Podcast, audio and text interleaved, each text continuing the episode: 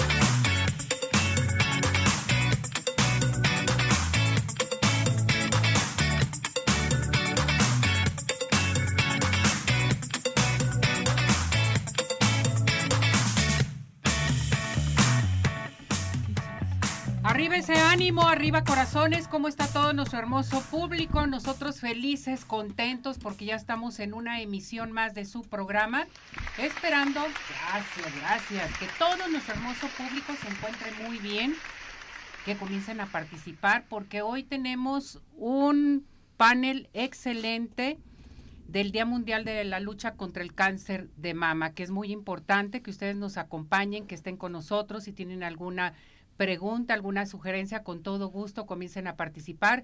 Tenemos grandes invitadas hoy de super lujo en Arriba Corazones. Como cada año nos acompañan y eso me da mucho gusto que estén aquí con nosotros. En estos momentos les recuerdo que estamos transmitiendo en vivo por Radio Vital.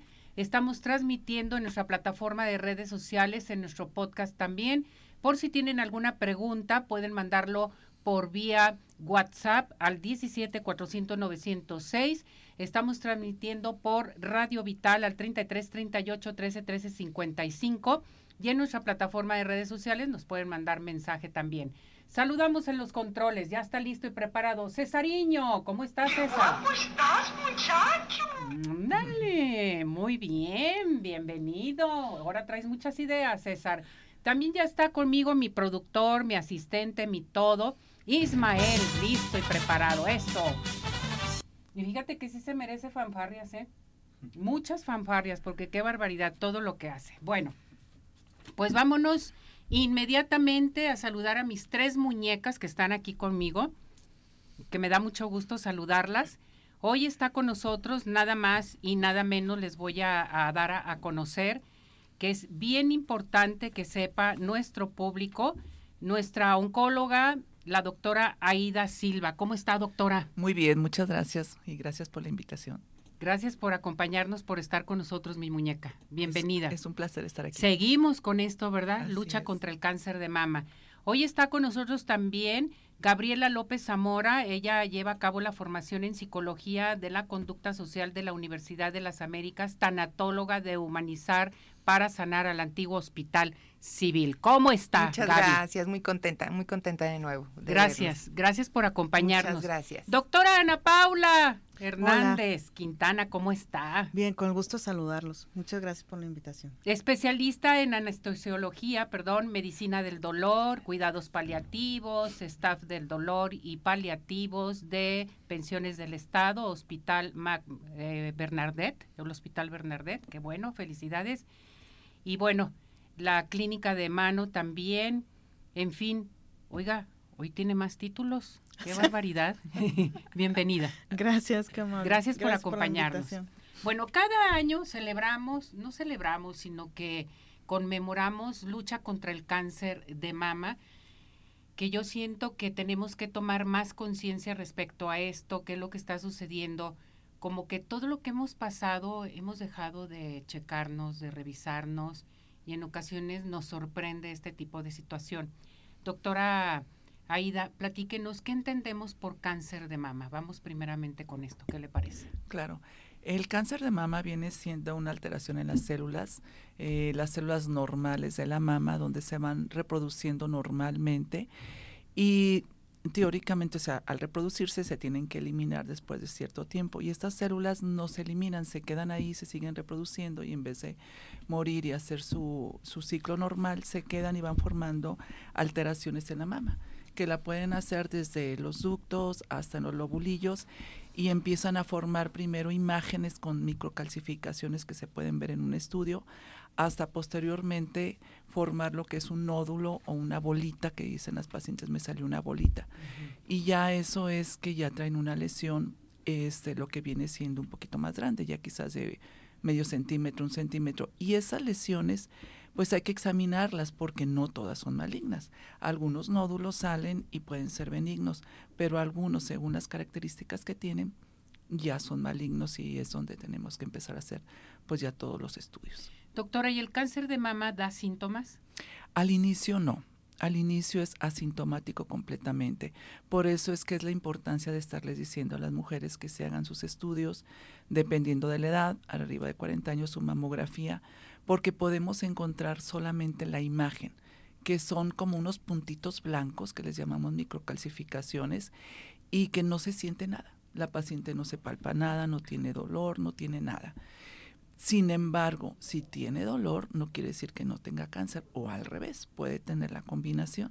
Y ya los síntomas son cuando el tumor o la lesión está más avanzada, que es se palpan el nódulo, pueden tener secreción por el pezón con sangre, hay hundimiento en lo que es la piel o en el pezón y empiezan a tener en ocasiones cuando es un cáncer inflamatorio, que es otro tipo de cáncer, eritema o color rojo de la mama y es la piel como indurada, roja, color naranja que le llamamos, y que se puede confundir con una infección.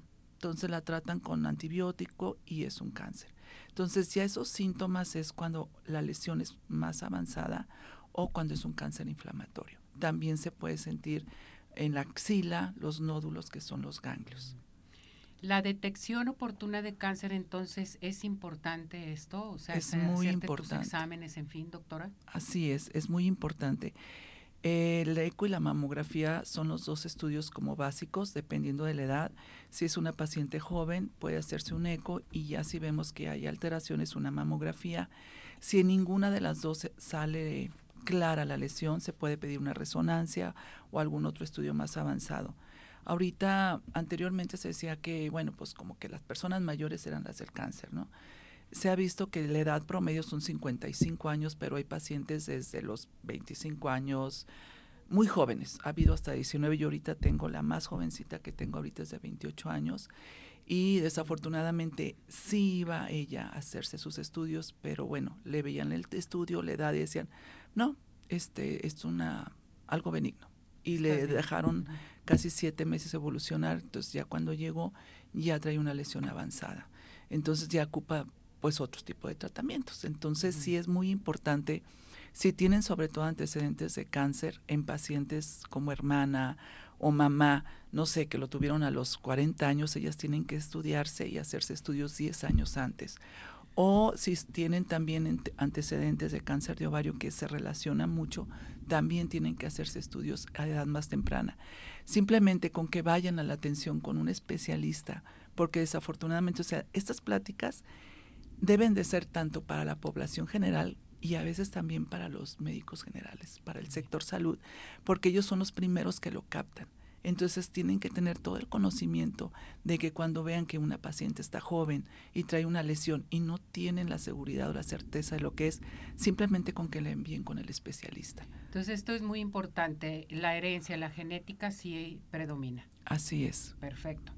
Vámonos con la doctora Gaby, nuestra tanatóloga, que esto es bien importante. Al comentar aquí la doctora Ida, bueno, que los jóvenes también se están presentando con un tipo de cáncer de mama. Y en ocasiones cuando nos dan la noticia a uno solo, decimos, ¿qué voy a hacer? La familia, hay gente que se lo calla y siguen adelante su vida, pero estás viendo que, le está pasando algo a tu familiar, ¿sí? ¿Cómo comunicar en un momento dado esta, esta noticia, ¿sí? este malestar que tiene la paciente o el familiar? Sí, nosotros tenemos que tomar en cuenta que entramos en estado de shock, ¿no? En el momento en que nos dan una noticia de ese calibre, eh, entramos en estado de shock, el cual es un mecanismo de defensa que nos mantiene en alerta, es como, es como cubrirnos, como decir, ahorita no te la creas y este, espérate tantito, ¿no? Entonces, el, el, la noticia se tiene que, que, dar en acompañamiento, es mucho mejor en acompañamiento, en un lugar en donde se puedan sentar, ¿no? Muchas veces eh, hay momentos en que en los hospitales se, se, da la noticia en el pasillo y este la persona solita, sin acompañamiento. Entonces, lo mejor eh, en este tema es el acompañamiento, ¿no? Poder sentar a, a, la paciente con un ser querido en el cual eh, darle la noticia con mucha humanidad, con mucho, con mucho tacto y siempre en acompañamiento, insisto. Es que depende mucho con qué médico te acercas y depende también el médico si es humano en un momento Claro, dado. Claro. Porque ha tocado que en ocasiones te sueltan la noticia así, de repente. Tienes cáncer de mama. Dices, ah, caray, o sea, te impacta, ¿no? O sea, también el médico debe de ser un médico que sepa de psicología, de tanatología, de qué manera tengo que darles a mis pacientes la información de ello, ¿no? Claro, claro.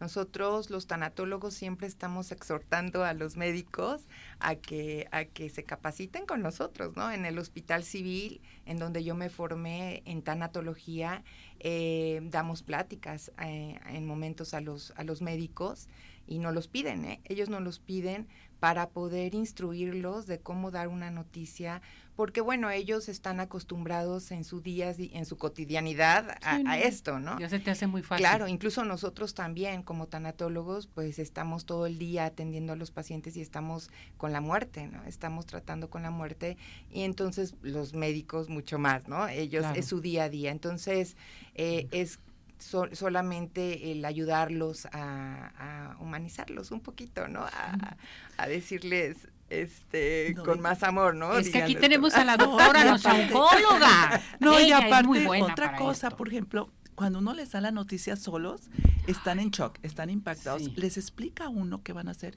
no les queda Exacto. nada No, claro, no, nada. Entonces yo, Ujú. yo, o sea, bueno, ya con los años y con todas las pláticas y todo eso, siempre pido que esté alguien con ellos, porque así les puede uno explicar. Entonces, mientras ellos están asumiendo su problema, el familiar puede ir viendo qué es lo que va a necesitar, qué esto y esto otro, y ya como que se dividen, por decir, la información y también pues eh, la situación que están pasando. Es que te bloqueas en un momento dado cuando te dan una noticia terrible.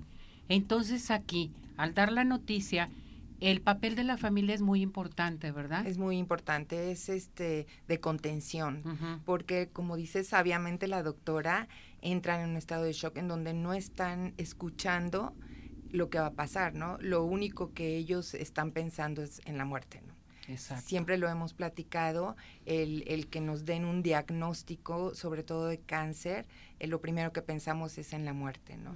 Entonces es muy importante el papel de la familia. eh, son redes de apoyo, son nuestras redes de apoyo en las cuales lo que no entiende el paciente que está recibiendo el, eh, el diagnóstico seguramente lo va a, te- lo va a escuchar el, el ser querido, ¿no? Que ser está querido. en acompañamiento.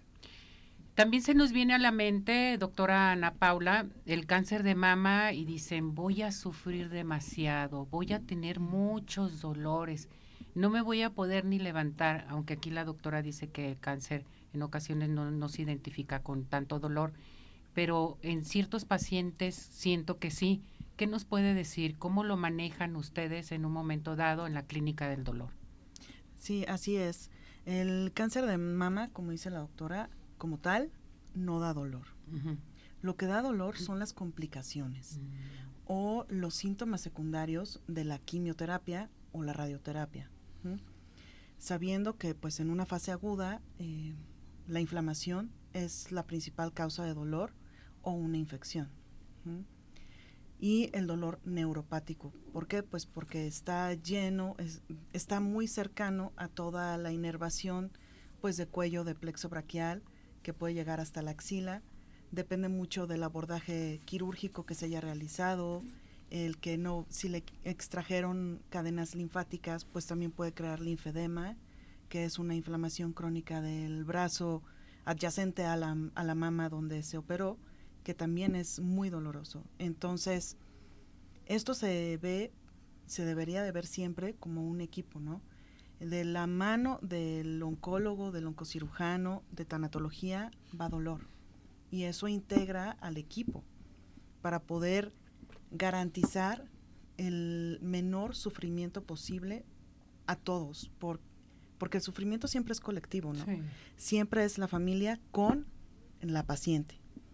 Entonces, hay muchos abordajes, hay mucho medicamento, hay mucho intervencionismo en dolor, que ya es tecnología más avanzada, hasta como si fuera un, una bomba implantable de que todo el tiempo está liberando morfina con anestésico local para tener a la paciente siempre con el mayor confort posible y la calidad de vida más apegada a lo que ella podría recordar como una vida normal.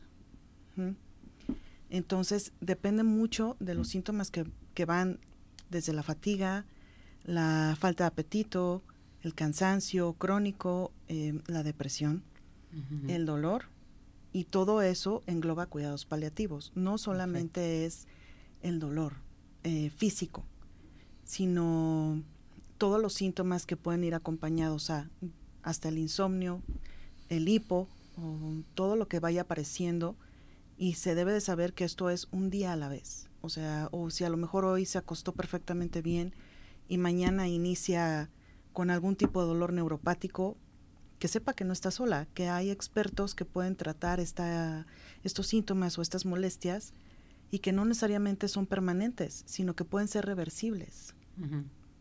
Fíjese que es bien importante lo que usted menciona sobre el dolor. O sea, ya en estos tiempos no hay por qué sufrir de dolor. Todo lo hay, ¿no? Exacto. En un momento dado, si tienes cáncer de mama o algún otro tipo de cáncer, y sufres de dolor no por el cáncer, por los padecimientos que se están presentando extras, ¿sí? O, los efectos secundarios. O los efectos secundarios de las quimioterapias, radiaciones, en fin, que ahorita vamos a platicar de ello. O sea, tenemos una alternativa. Siempre. Una alternativa más para esto. Sí. Que se puede ayudar a la gente, pero en ocasiones dicen, es que son muy caros. ¿Qué es lo que tengo que hacer en un momento dado? Sí. Eso, pues el costo siempre será elevado más ahora con la crisis de opioides, de falta de opioides que hay en el país desde hace casi todo lo que va del año. Todavía no hay morfina en tabletas en el país.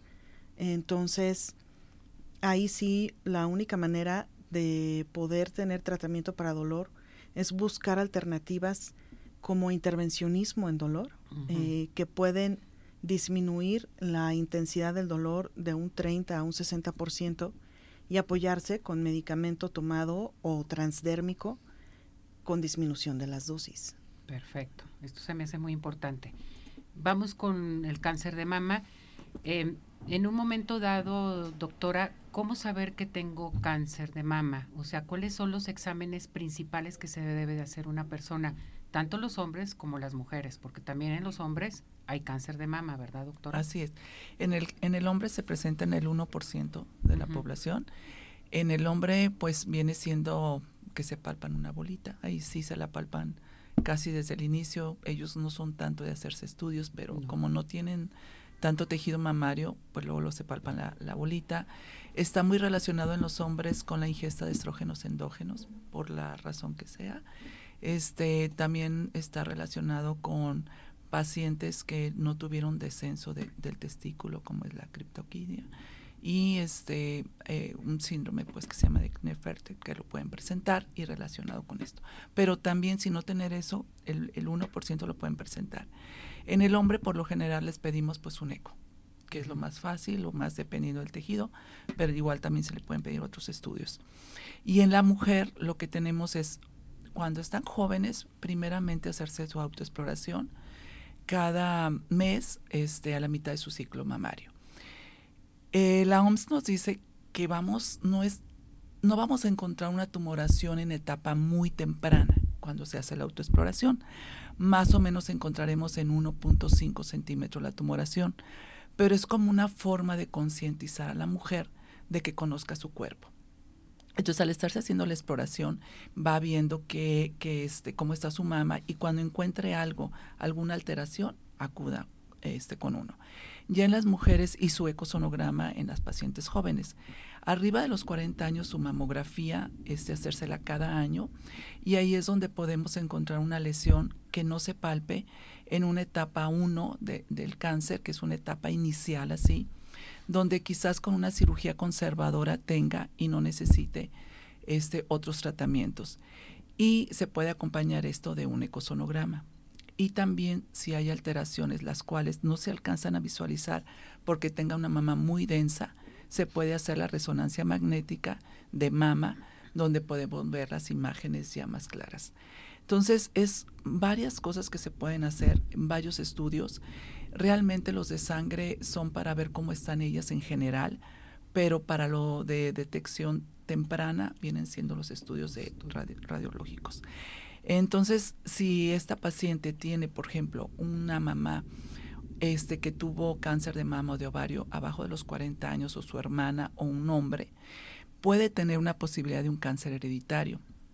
Cuando es un cáncer hereditario, decimos, se presenta más o menos en el 10 al 15% de la población general y este puede ser por una mutación del BRCA1 y BRCA2. Esas pacientes en especial se tienen que hacer los estudios a edad más temprana y tienen que tenerse, son pacientes de alto riesgo, eh, un seguimiento cada seis meses en, en vez de cada año y dependiendo de lo que vayan presentando, hacerle sus estudios. Cuando es un cáncer familiar es que varias personas de la familia tuvieron cáncer de varios tipos, pero también tienen que estar como en, en, seguimiento, ¿sí? en, estarlas tratando de, de, ver que no tengan ningún problema.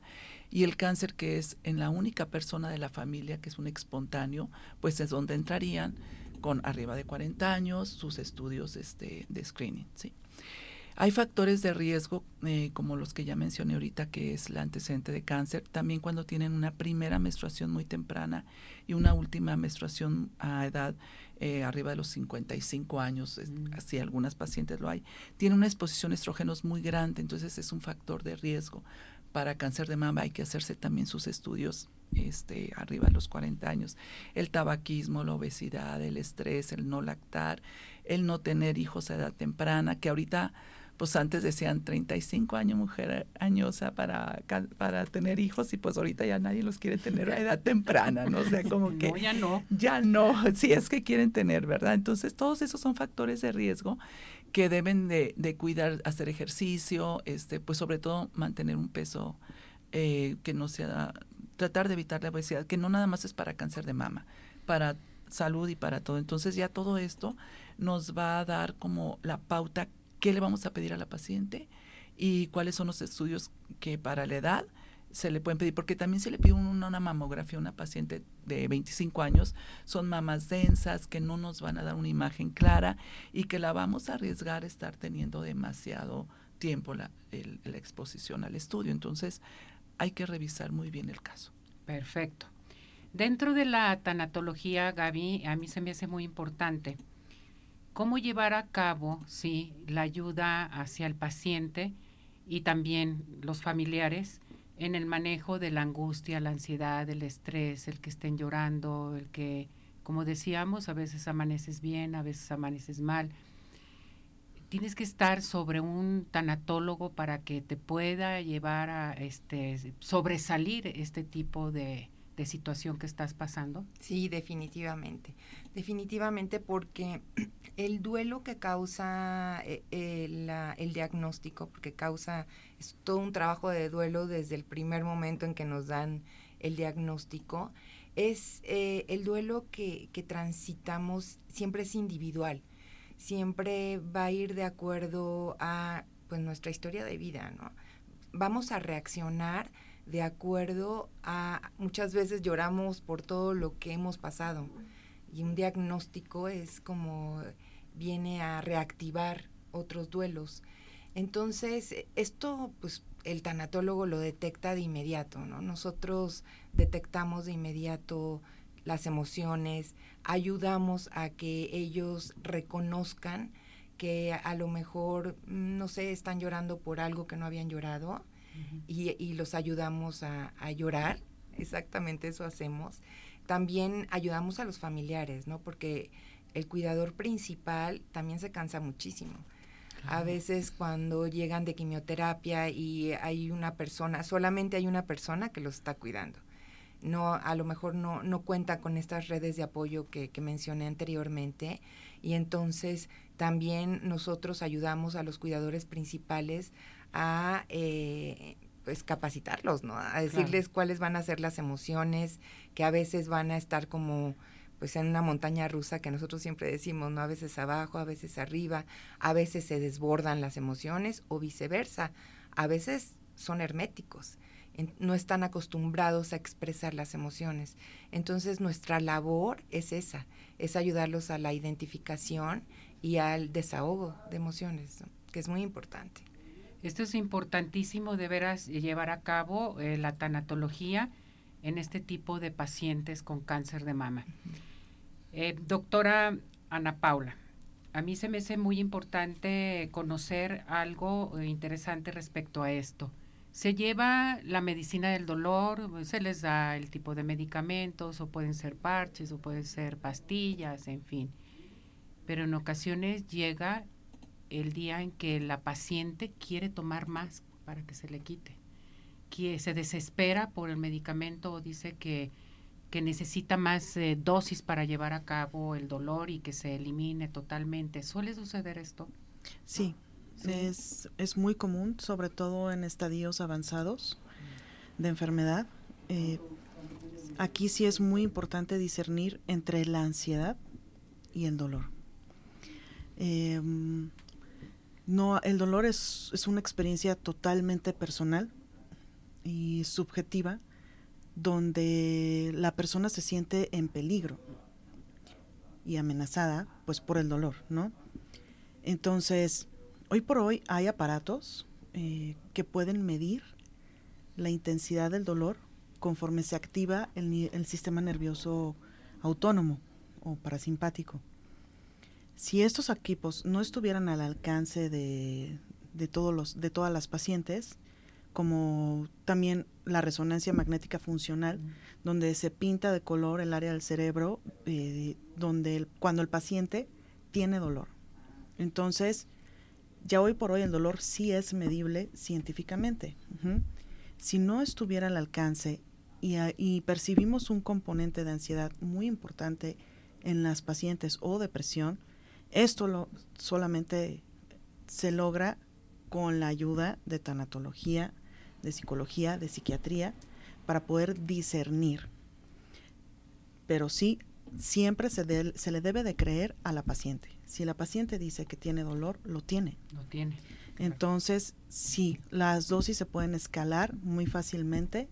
Hay medicamento que se le llama de rescate y los rescates como tal, pues no tienen un horario ni tienen una dosis tope al día.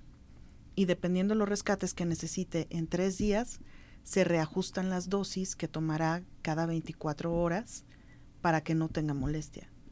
Si llegara el momento en que ni a pesar de todo el medicamento se controla el dolor, entonces aquí en México existe algo que se llama sedación paliativa, mm. que es dignidad al final de la vida para mitigar el síntoma que no se pudo controlar. Es decir, cuando los efectos secundarios son tantos por el medicamento que la paciente estará dormida la mayor parte del día, sabiendo lo que esto pues conlleva. No es nada apegado a algo fisiológico normal, ¿no? Porque si de por sí a lo mejor comía menos, pues ahora todo el día dormida comerá mucho menos se debilitará mucho más, tendrá mucho menos ganas de estar alerta y si se le quita el medicamento y despierta y despierta en un grito de dolor, pues eso ya tampoco es vida. No. Entonces, siempre hay algo que hacer sabiendo que de la mano de la mayor dosis de medicamento, el efecto secundario será mayor. Perfecto. Esto es bien importante que lo escuche, lo sepa nuestro público, cómo tratar a un paciente, cómo tratar de veras a tu familiar, que nos, nos tenemos que adaptar nosotros a ellos, no ellos a nosotros. En ocasiones suelen suceder hasta pleitos en un momento dado o enojos con el paciente, en fin, pero hay que comprenderlo y llevar a cabo este tipo de situación, esta, este cáncer de mama que es multidisciplinario, ¿verdad, doctora? Eso es lo, lo que estaba pensando ahorita que estaba escuchando, o sea, es que definitivamente esto es multidisciplinario, o sea, no puede uno trabajar solo. Por ejemplo, la nutrióloga también, que es tan importante, o en un momento dado, si por algo ya no puede eh, pasar el alimento porque tenga problemas con, con, sus dientes y todo eso por la quimioterapia, gingivitis, todo eso, pues el, el dentista que nos tiene que apoyar o a veces terminan hasta poniendo alguna sonda para poder alimentar a la paciente que no es la mejor calidad de vida, pero pues a veces es necesario. Una, una sonda de gastrostomía para alimentarla. Y es eh, ahora sí que el tanatólogo para toda la familia, el de clínica del dolor, que es, bueno, es el que nos salva ahí de todo, porque nosotros hacemos lo quirúrgico, lo de radio, lo de medicamentos, pero esa parte donde tienen el dolor, esa parte donde están enojados hasta con el médico, eh, enojados con la familia, con la vida, todo eso solamente el equipo, todos juntos se puede resolver. Exactamente. Bueno, vamos a ir a unos mensajes y luego regresamos con más de esto. Invitar a nuestro público, que ya tengo participación del público, tengo preguntas que pueden comunicarse al 33 38 13 13 55 aquí en cabina o bien mandar sus preguntas a nuestro WhatsApp al 33 17 400 906. Si quieren preguntar algo, tienen alguna duda, usted nos está escuchando, tiene cáncer de mama, le acaban de diagnosticar. Bueno, pues en estos momentos es importante que usted llame, pregunte, eh, saque todas sus dudas, que esto es muy importante. Más vale preguntar que quedarnos con la duda. Nos vamos a ir unos mensajes, pero regresamos con nuestro panel del cáncer de mama. Adelante con esto. Hola amigos, les habla el doctor George. Corregir las deformidades de los dedos, alteraciones en tendones, ligamentos, cápsulas articulares, juanetes y restituir tu biomecánica mediante mínimas incisiones y un trauma mínimo de los tejidos es el principal objetivo en Dr. George. Citas al 36 16 57 11 o nuestra página www.drgeorge.com.mx.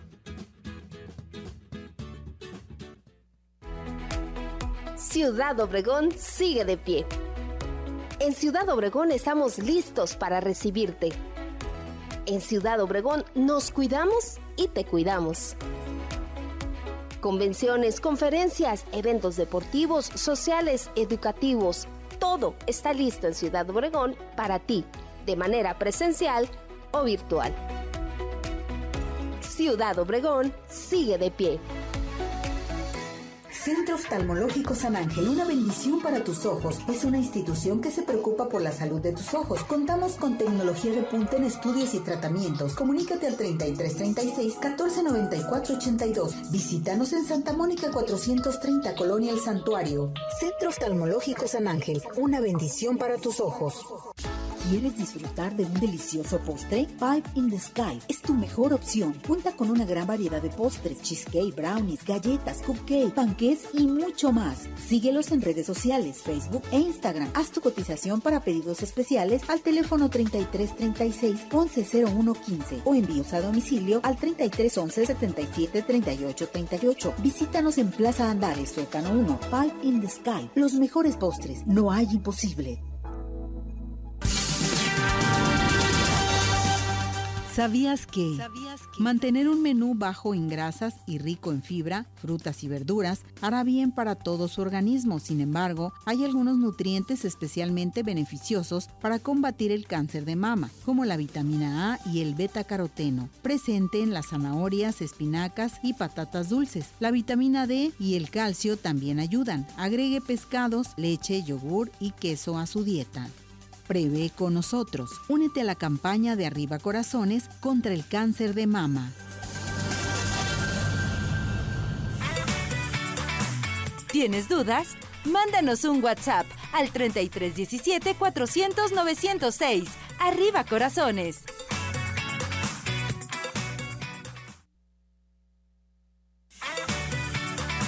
Síguenos en nuestra plataforma de redes sociales Arriba Corazones, YouTube, Facebook, Twitter e Instagram.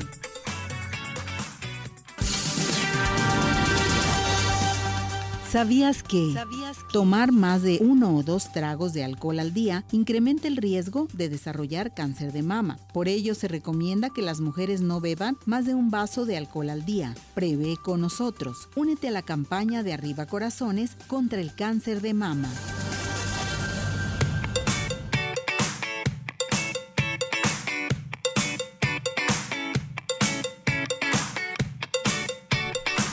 Bueno, regresamos, regresamos aquí en Arriba Corazones. Eh, seguimos con nuestro panel, el panel del Día Mundial de Lucha contra el Cáncer eh, de Mama, que hoy está con nosotros.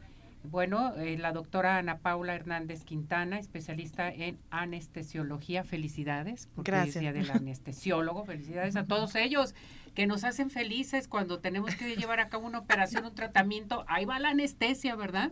Claro. Eso es bien importante. Eh, nuestra tanatóloga Gabriela López Zamora y la doctora, nuestra oncóloga, la doctora Ida Silva, que tiene añales con nosotros aquí en Arriba Ay, Corazones. Ay, no diga eso. Mucho. Me van a sacar las cuentas. No, que no saquen las cuentas porque están guapísimas. Cada año que vienen están mejor. Qué barbaridad. Esa es vida. Gracias. igual. Llevar la vida como debe de ser. Muchas gracias. Me voy con participación del público. Patricia Ramírez Quevedo dice, ¿el estrés puede ser una causa de cáncer, Gaby? Y yo creo que esa pregunta sí la, la responde la, la doctora. Ajá, sí. Bueno, lo que pasa es que hay estudios donde se ve que el estrés crónico baja las defensas. Entonces, al bajar las defensas, el aparato inmunocompetente no puede responder bien a lo que vendría siendo una pequeña lesión. Por ejemplo, las células al estarse multiplicando, el aparato inmunocompetente entra al quite, como quien dice, para que no se vaya por otro lado. Si están en un estrés crónico, baja eh, este aparato y entonces va- se va por el camino de la mutación, todo eso. Entonces, por eso es que está como dentro de los factores de riesgo. Bien. Alicia López Guzmán, ¿cuál es la diferencia entre quimioterapia y radioterapia? Ok, así mm, voy a hacer un resumito. Los tratamientos este, oncológicos es la cirugía, la hormonoterapia, que viene siendo las pastillas que les dan a las pacientes cuando su tumor sale, que tienen receptores estrogénicos este, positivos. Entonces, en vez de darles, o si no las, se pueden hacer las dos cosas, pero en ocasiones con la pura pastilla, con la hormonoterapia tienen. La otra es la quimioterapia, que es la que va en la vena, que son por lo general seis ciclos, ya sea antes de la cirugía, cuando un tumor está muy grande, para reducir el tamaño del tumor y poderla operar. O la quimioterapia que se llama adyuvante, que va después de la cirugía, cuando salió con ganglios positivos o cuando los límites este, quirúrgicos, no sé, están muy cerca, ya se combina con la radioterapia, que sería la cuarta opción de, este, de manejo. Y la quimioterapia también depende mucho del tipo de tumor. Aparte de decir, el tumor es un ductal o un lobulillar, se hace algo que se llama biología molecular, que es la inmunistoquímica, y ya decimos si el tumor depende de estrógenos, de progestágenos, si tiene la mutación del HER2-NEU, y dependiendo de eso, si es un triple negativo una paciente joven, se va a quimioterapia, si no, se va a hormonoterapia. Entonces son las cuatro eh, opciones que tenemos para el manejo. Bien, me voy con la doctora Ana Paula. Le preguntan, eh, ¿los medicamentos dentro de la medicina del dolor pueden llegar a ser resistencia? No. ¿No? Como tal no se le llama resistencia. A los opioides se les crea tolerancia. Tolerancia. Entonces, la tolerancia es cuando el cuerpo, pues, ya habituado al medicamento y el dolor que, pues, está latente, porque el dolor se controla tal cual se controla la hipertensión o la diabetes, ¿no? Entonces, no es que un paciente hipertenso sea tole- tolerante o cree dependencia Dependencia. al antihipertensivo o una persona, pues como tal, puede ser insulino dependiente, ¿no? Para controlar la diabetes. Entonces, en este caso es igual, se crea tolerancia al- sobre todo a los opioides, hablando de tratamientos prolongados hasta el alivio de la enfermedad, y es totalmente normal, es una respuesta del cuerpo de todas las personas a nivel mundial. Empezar con algo muy chiquito y terminar con una dosis este, óptima o más grande para cada persona. Igual que un corredor. Un corredor no inicia o debuta con un maratón, sino a lo mejor correrá un kilómetro al día y lo va subiendo. Es exactamente igual, es una tolerancia. Perfecto. María de Los Ángeles Edesma, ¿todos los tipos de cáncer requieren cirugía, doctora Aida? Sí, nada más en, en qué etapa está. En qué las etapas, Porque tenemos cuatro etapas. La primera etapa es un tumor que es, um, digamos, pequeño, menos de dos centímetros, que no trae ganglios y que no trae lesiones que le llamamos metastásicas que se van a otro lado. El 2 en la etapa 2 es de 2 a 5 centímetros, puede traer ganglios o no, ya sería 2A o 2B. Es así como rápido, ¿verdad? 3 es arriba de 5 centímetros y 4 es cuando las lesiones ya no están nada más en la mama, ya están en el hígado, en el pulmón o en los huesos. Entonces, si una paciente tiene una etapa 4, dirían, como para qué lo opero? Pero si no la operas, ese tumor de la mama se ulcera y les da muchos problemas, tanto de olor, sepsis, etcétera. Entonces, si los meten a tratamiento de quimio, el tumor nos da oportunidad de hacer una cirugía que le llamamos cirugía de limpieza, que es nada más quitar el tumor para que ella tenga una buena calidad de vida. ¿sí? Si es una etapa temprana, una etapa 1, hay muchas opciones, ya no es quitar toda la mama. Ahorita se puede quitar solamente un pedazo que le llamamos cirugía conservadora de mama y se puede hacer lo, que llamamos ganglio centinela para evitar precisamente lo que decía la doctora, que es el linfedema, que el linfedema es cuando se pone el brazo así todo hinchado, por decirlo de esa manera, y ese sí da un dolor tremendo que inmoviliza el brazo, o sea, llega un momento en que el brazo ya no lo pueden mover y ya no se regresa, o sea, empiezan el linfedema, pueden darle manejo, pero ya no hay hacia atrás. Entonces, para evitar quitar todos los ganglios, se pone una inyección en donde está la tumoración y entonces con una este una gama sonda que es como un lápiz se busca un ganglio. Si el ganglio sale negativo para cáncer hasta ahí queda la cirugía con su cirugía conservadora si por alguna razón ya no sale positivo entonces sí tenemos que hacer un vaciamiento más amplio de, de los ganglios y ya si se sabe pues que desde, el inicio va a tener ganglios positivos, pues ya no hacemos eso. Pero todo esto es para mejorarle la calidad de vida y se ha demostrado que el quitar toda la mama o hacer una cirugía conservadora, cuando está bien indicado, no, no va a mejorar la sobrevida o la va a empeorar, va a ser la misma. Pero sí tiene que tener buena indicación y sobre todo cuando una paciente no entra en criterios para hacer una cirugía conservadora, entonces sí hay que retirar toda la mama.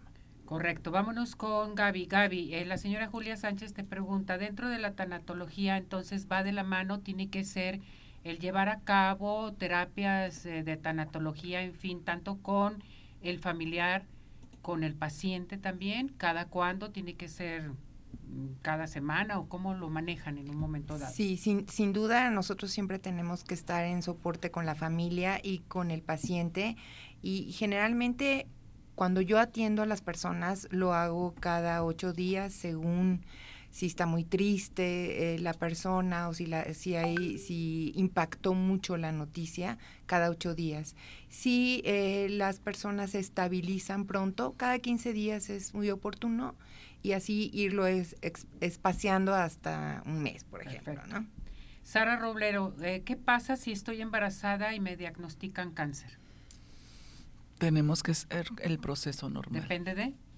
Si este, no podemos esperarnos todo el embarazo para empezar manejo. Ah, perfecto. Hay que revisarla, hay que ver en qué, este, cuántos meses tiene de gestación y si es quirúrgico, pues intentar hacer la cirugía con, pues los anestesiólogos saben cómo manejar este, todo lo que es el, la anestesia y todo eso para tratar de evitar que, que se venga el producto, ¿verdad? Bien, rápidamente damos su teléfono, doctora Aida, por favor. Sí, es 333-1716-482.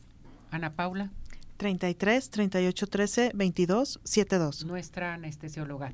Nuestra tanatóloga, Gaby. 33 15 37 22 61. Bien, ahorita regreso. Vamos a ir a unos mensajes y continuamos con más.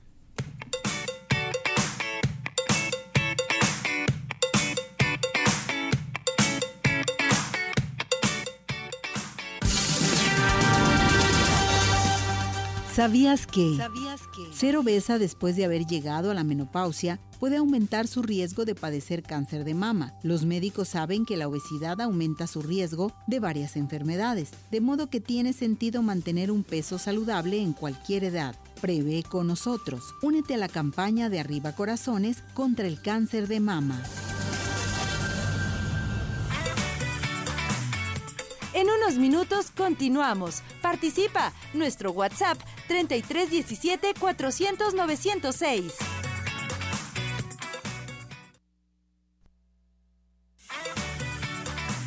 Tu participación es muy importante. Nuestro WhatsApp 3317 400 906.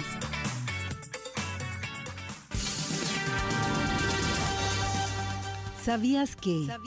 Las investigaciones han demostrado que la actividad física puede ayudar a reducir el riesgo de padecer cáncer de mama.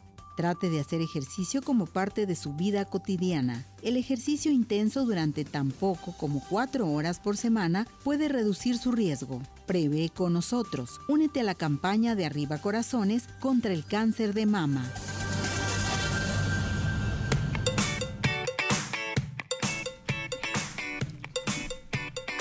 Bueno, regresamos, regresamos para finalizar este panel de lucha contra el cáncer de mama. Es bien importante. Vámonos con la llamada de la señora Alma Gutiérrez. Tengo 54 años, tengo los conductos mamarios crecidos y el pezón. Me sale el líquido cafezoso de la mama derecha. Ambas mamas están llenas de líquido y no me dan solución. ¿Qué opinan? ¿Me pueden ayudar? Y favor de dar sus datos. Ahorita se los damos nuevamente. A ver, doctora Aida. Eh, bueno, a simple nada más escucharlo pueden ser varios diagnósticos desde una ectasia ductal pues que estén tapados los ductos y por eso esté de esa manera sobre todo porque es bilateral pero por la edad sí es bien importante que se haga su mamografía, su ecosonograma, vaya con el especialista y ya en conjunto revisándola a usted, revisando los estudios, poder explicarle exactamente qué es lo que le está pasando y cuáles son las opciones de tratamiento.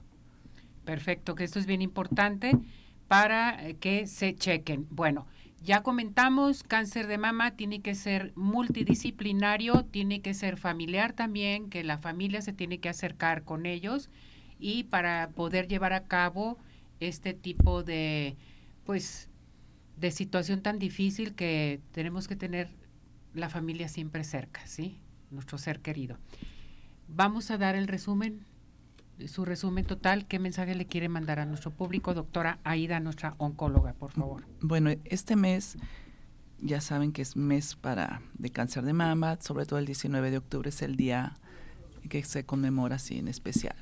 Pero yo les diría que no se esperen al, a octubre porque aparte que se satura todos los laboratorios porque todos corren en octubre, que es una revisión de todos los días, o sea, tanto hacer su exploración, este, acudir con, con su médico. Aquí hay tres cosas importantes, autoexploración, estudios y, ir a, revisión con el médico, porque en ocasiones van a hacerse la, la, mamografía y por lo que ustedes quieran en el laboratorio les ponen ahí que hay una clasificación, y les ponen la clasificación y le dicen, no, no es nada. Y ya no van con su médico, sobre todo con el médico especialista. Es importante que vayan con él porque les va a hacer algo en, en, conjunto, sí, o sea, es revisión y lo que se palpa más lo que se ve en la mamografía y los antecedentes es lo que se tiene que hacer. Entonces es todo el año hacerse sus estudios y acudir a consulta. Su teléfono, doctora, por favor. Es 333-1716-482, es el directo y cualquier cosa me pueden mandar un mensaje o hablarme por teléfono. Perfecto. Vámonos con eh, la doctora Gabriela, tanatóloga. Adelante. Gracias. Yo, yo lo que quiero es eh, exhortarlos a todos a que pidan ayuda, ¿no? Mm, muchas veces eh, vivimos aislados esta enfermedad y, pensamos tanto la familia como el paciente que, que pueden solos y no es así. Entonces yo los invito a que pidan ayuda y no sé si me das oportunidad de invitarlos al, al, diplomado. Yo pertenezco al diplomado del Hospital Civil, está avalado por la Universidad de Guadalajara y ya empezamos este 4 eh, de noviembre. Las inscripciones son en el Hospital Civil, en el viejo Hospital Civil y ahí estamos para atenderlos y invitarlos a que, conozcan de tanatología. Muy bien. ¿Su teléfono? Sí, 33 15 37 22 61. Doctora Ana Paula. Gracias. Pues igual, recordarles que no están solas, que no tienen por qué vivir todo el proceso eh, aislados y con dudas, que siempre hay algo que hacer, siempre. No se queden con la idea de que ya van a permanecer con dolor o con algún síntoma indeseable. Siempre hay una alternativa y en equipo se llega más lejos. Muchísimas gracias, Gabriela López eh, Zamora, nuestra tanatóloga, Ana Paula Hernández, este, anestesióloga, la doctora Aida. Eh, gracias a nuestra oncóloga totalmente, Aida Silva. Nos vamos, nos despedimos. Recuerden, este fue nuestro panel del Día Mundial Lucha contra el Cáncer de Mama. Nuestro lema es por unos cuidados más justos. Muchísimas gracias, que les vaya muy bien. Gracias, muchas gracias. Buen provecho, hasta mañana. Doctor George Podólogos Profesionales presentó